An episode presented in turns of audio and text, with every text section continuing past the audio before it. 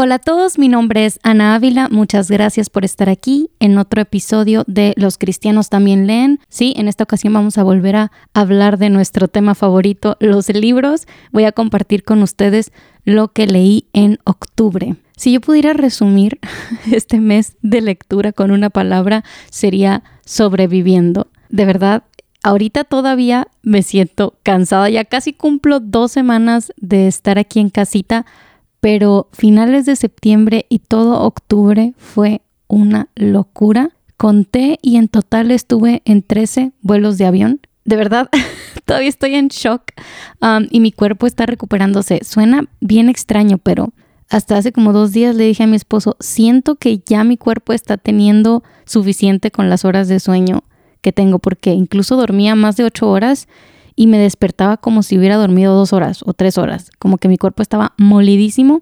Y bueno, eh, mi hábito de lectura durante estas semanas de viaje no fue el mejor. Eh, mi total de libros para este mes fueron cuatro. Yo sé que eso es más que el promedio, pero, pero la verdad es que yo siento que este mes fue muy escueto y no disfruté tanto las lecturas. A mí me gusta mucho leer, o sea, sí puedo leer donde sea, cuando sea, pero el movimiento de los viajes, estuvimos hablando con mucha gente, muchos eventos, entonces, no, no, no, mi, mi, mi, mi ser introvertido estaba agotadísimo, no podía pensar, entonces tampoco me podía sentar como a leer muy a gusto.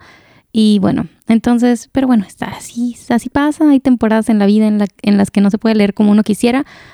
y también agradezco mucho a Dios la oportunidad de poder haber hecho los viajes que hice que de hecho en los viajes compré muchos libros y me regalaron algunos. De hecho voy a grabar un video para YouTube en el que les comparto los libros que, que adquirí durante estos viajes. Em, así que no me estoy quejando ni nada por el estilo. Yo sé que es un privilegio poder viajar y conocer gente y hacer eventos y así. Pero la verdad es que sí fue bastante cansado y se reflejó en mis lecturas. Y bueno, comenzando con la recapitulación de los libros que leí durante octubre. Empezamos mal. de verdad que he tenido tan mala fortuna con las novelas que he elegido. Eh, ustedes saben que yo tiendo más al ensayo que a la narrativa, no soy muy buena leyendo historias, novelas, pero durante los últimos años he querido cambiar eso y he buscado estar leyendo novelas eh, más contemporáneas que clásicas, aunque sí poco a poco he estado eh, teniendo contacto con algunos clásicos, pero digo, ok, lectura de entretenimiento para en la noche que estoy agotadísima, eh, algo para divertirme y así. Y bueno, tomé un libro que se llama The Maid, que es como la criada, este, o, la persona de limpieza o algo así, que no encontré en español, así se llama el libro The Maid, de la autora Nita Prose. Nita Prose. No sé cómo se pronuncia su nombre, me imagino que si es en inglés Nita Prose o algo así. Se trata, es como una obra de misterio, a mí me encanta, o sea, como el misterio de quién fue, el asesino, la, la, la. Y me gusta leer este tipo de historias porque verlas me pone demasiado tensa. Cuando leo una historia así como de misterio, eh, suspenso, pues yo puedo así como moderar la intensidad en mi cerebro y las disfruto cuando tengo que ver una película o algo así, ay no, no, no puedo con, la música y, la, y, los ruidos y los saltos y, la tensión, así es como no, es demasiado. Eh, pero con la lectura lo puedo moderar yo. Entonces de repente me leo alguna novelita de misterio por ahí y Señor Jesús, o sea, esto estuvo mal. yo eh, le había puesto, según yo le había puesto dos estrellas, pero cuando estaba haciendo mi resumen para para venir aquí y platicarles a ustedes, vi que tenía tres y dije, no, le bajé inmediatamente a dos estrellas, porque, o sea, simplemente no lo lean, o sea, no, no.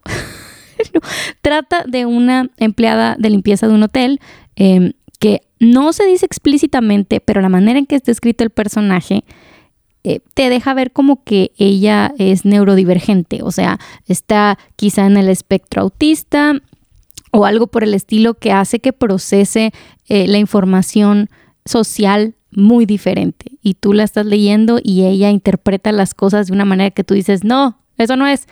Em, entonces empezó así y yo dije, bueno, esto va a estar interesante, pero, pero no. O sea, decayó en, la, en, la, en lo absurdo demasiado rápido. Y de nuevo fue uno de esos libros que la premisa es interesante, lo que te promete es interesante. Y yo dije, bueno, quiero saber qué va a pasar porque a lo mejor al final se, se arregla esta situación. Y no, se puso peor. se puso peor para el final. La verdad es que el personaje principal estaba escrito muy rara, muy raramente. Y miren, no es porque, porque sea un personaje neurodivergente que, que, bueno, no estamos acostumbrados quizá a interpretar la información y ver el mundo desde esa perspectiva y tú dices, es un poquito incómodo. No, yo me puse a investigar después y la gente estaba así como que, no, yo soy neurodivergente o tengo un familiar neurodivergente y esto es ridículo. O sea, no es así. Se, se leía más como una niña chiquita, casi rayando en lo tonto, o sea, me disculpan, pero, pero así se sentía. Y luego de repente tenía unos pensamientos así bien violentos que de nuevo yo diría, ok, esto es interesante, aquí hay algo que está pasando, pero no, nomás eran así unos comentarios que tú dices, ¿qué, qué, qué pasó aquí? Pero nunca se resuelve nada y el misterio como tal es una tontada, o sea que tú dices, ¿en serio? ¿Eso pasó? Ay, ay, ay. O sea, típica que el autor te quiere como dar un twist al final, o sea, algo inesperado, y tú te quedas, no, completamente absurdo, absurdo. Entonces, en resumen, no lo lean. y sigo con mi mala suerte de novelas. Eh, el siguiente título que leí es Laughing at My Nightmare, eh, riéndome de mi pesadilla, que desafortunadamente tampoco lo encontré en español. El autor es Shane Burka. Y yo he seguido a Shane así de lejitos porque tampoco es como que veo todos sus videos ni nada. Pero por un tiempo ya lo conozco. Él es un chavo. Ay, se me olvidó cuál es eh, su discapacidad. Déjame, lo busco. Ok, atrofia muscular espinal. Sí, eso es. Y la página de Wikipedia dice, la atrofia muscular espinal o enfermedad de la neurona motora inferior es un término aplicado a un variado número de trastornos que tienen en común una etiología genética y que se manifiestan como debilidad debida a lesiones de las neuronas motoras del asta anterior de la médula espinal, sobre todo las neuronas motoras inferiores del tallo encefálico y de la médula espinal. Entonces, eh, Shane tiene ese desorden, está en una silla de ruedas desde toda la vida, nunca ha podido caminar.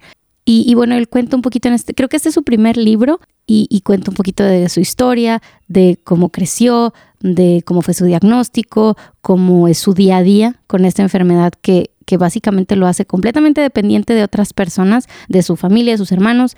Eventualmente eh, ahora ya está casado de su esposa, pero este libro lo escribió cuando él estaba soltero, todavía vivía en su casa.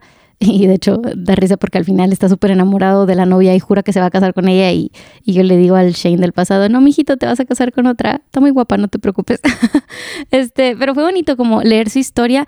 Y me cae muy bien Shane porque el libro es Laughing at My Nightmare, riéndome de mi pesadilla. Y básicamente de, lo que trata es como de él, cómo enfrenta a su situación que es terriblemente difícil, o sea, estar en, en, una condición tan dependiente, tan debilitante, eh, que una de las características de esto, y creo que él ya está en un tratamiento que ha frenado su enfermedad de alguna manera, no soy muy conocedora del tema, pero sé que él está recibiendo algún tipo de medicamento nuevo que como, porque esta enfermedad es degenerativa, o sea, va progresando. Eh, hasta que llega al punto en que él no va a poder respirar y, va, va, a fallecer, ¿verdad? Entonces, ese siempre fue cuando estaba joven como el, el, el, miedo, ¿no? Porque es gradualmente el desgaste eh, que, que, él no se da cuenta casi, casi como en el día a día se va poniendo peor hasta que de repente pierde otra habilidad eh, de, en su cuerpo. Eh, y, y, pues es, imagínate, o vivir con, ese, con esa sombra. Ahorita, gracias a Dios, creo que está en un tratamiento que, que pone un freno a esta, a esta progresión de la enfermedad.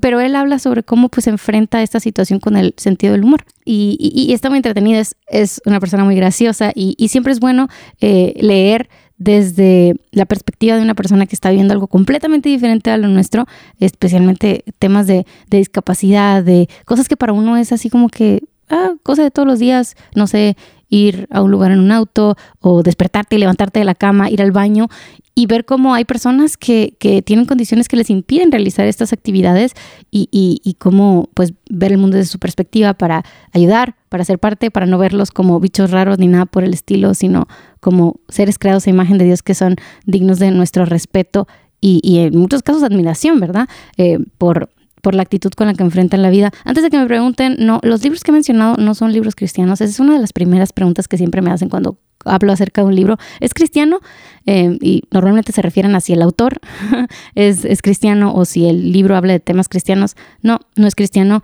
Em, dice groserías, es un joven eh, que no, no, no, conoce a Dios hasta donde yo sé, este, pero es bueno igual escuchar su historia, conocerlo, eh, aunque sí advertencia, de repente se pone muy gráfico el asunto porque él habla así como de, de pues de cómo le afecta en todas las áreas de su vida este, esta enfermedad, incluyendo la sexualidad, incluyendo las idas al baño. Entonces de repente se pone así como que, eh, quizá no debía haber sabido eso. Em, pero igual es, es, es, es, interesante conocer cómo experimentan la vida eh, personas con, con ese tipo de condiciones. Ok, continuemos con Momo. Una historia que yo quería leer desde hace demasiado tiempo y no encontraba este libro por ningún lado. Así que estuve muy contenta cuando en mi viaje a México lo encontré por allá y mi papá me lo compró. Porque mi papá eh, todavía me consiente, aunque ya soy una adulta independiente, casada con hijos y todo eso. Cuando vamos a una librería, él siempre me ha consentido. Y es Momo de Michael Ende. Mm, es un libro de fantasía. Eh, es como una novela infantil eh, pero la verdad es que los buenos libros, decía C.S. Lewis, los buenos eh, como fairy tales, cuentos de hadas, los buenos cuentos de hadas los pueden disfrutar tanto chicos como grandes y definitivamente las historias de Michael Ende, eh, en mi experiencia, no son la excepción. Michael Ende es el autor de La historia interminable, quizá conocen esa historia, hay una película muy famosa con un dragón volador que parece perro. blanco, así volando peludo por ahí. Eh, si tienes esa imagen en tu memoria, bueno, esa es la historia interminable de este mismo autor. Este libro se llama Momo eh, en inglés y en español. Eh, Momo es la personaje, la personaje. El personaje principal, que es una mujer. Por eso dije, la personaje es una niña. Le puse cuatro estrellas. Ay, espérate, no dije eh, ¿Cuánto le di al libro pasado? Cuatro estrellas también. Este también cuatro estrellas. Está en español. Sí, lo leí en español. Y es un bonito libro de fantasía que trata sobre el tiempo. Por eso siempre me llamó la atención esta historia y la quería encontrar eh, y tener físicamente porque pues ustedes saben que el tema de la productividad y el tiempo es uno de mis temas favoritos. Y este libro trata precisamente sobre unos ladrones del tiempo que vienen a, querer robarle las horas a todas las personas que viven en la ciudad donde vive Momo y Momo tiene que rescatar a sus amigos de los ladrones del tiempo. Entonces, es, bonito. Si no te gusta la fantasía, te vas a quedar, ¿qué rollo con esto? Pero, pero, pero si suspendes eh, tu cinismo eh, y, te adentras en un mundo completamente distinto al nuestro por unos, unas horas, lo vas a disfrutar mucho. Momo de Michael Ende, cuatro estrellas, sí lo recomiendo para los amantes de la fantasía. Y el cuarto libro que leí es un libro de apologética, sencillo de leer, eh, desafortunadamente no está en español, no lo encontré en español. Se llama Unbelievable Why After 10 Years of Talking with Atheists, I'm Still a Christian. El título se traduce como Increíble, ¿por qué después de 10 años de hablar con ateos todavía soy un cristiano? Ese es el título en español. El autor es Justin B-R-I-E-R-L-E-Y. Brierley. Um, es un libro de apologética, pero no así como te voy a presentar los argumentos para la fe cristiana. Eh, de hecho, el subtítulo lo resume bastante bien, porque después de 10 años de hablar con ateos, todavía soy cristiano. El, autor es un, em, como host, un anfitrión de un programa de radio que tiene muchos años aparentemente eh, en el Reino Unido, que se llama así como el libro Unbelievable, increíble. y, y en este programa él habla con cristianos, pero más con ateos y es como... De hecho, hace muchos como debates. Trae un tema a la mesa y él es el moderador. Entonces, de un lado pone a, no sé, este, Richard Dawkins y del otro lado a Alistair McGrath, un cristiano. Y es como, ok, debatamos este tema.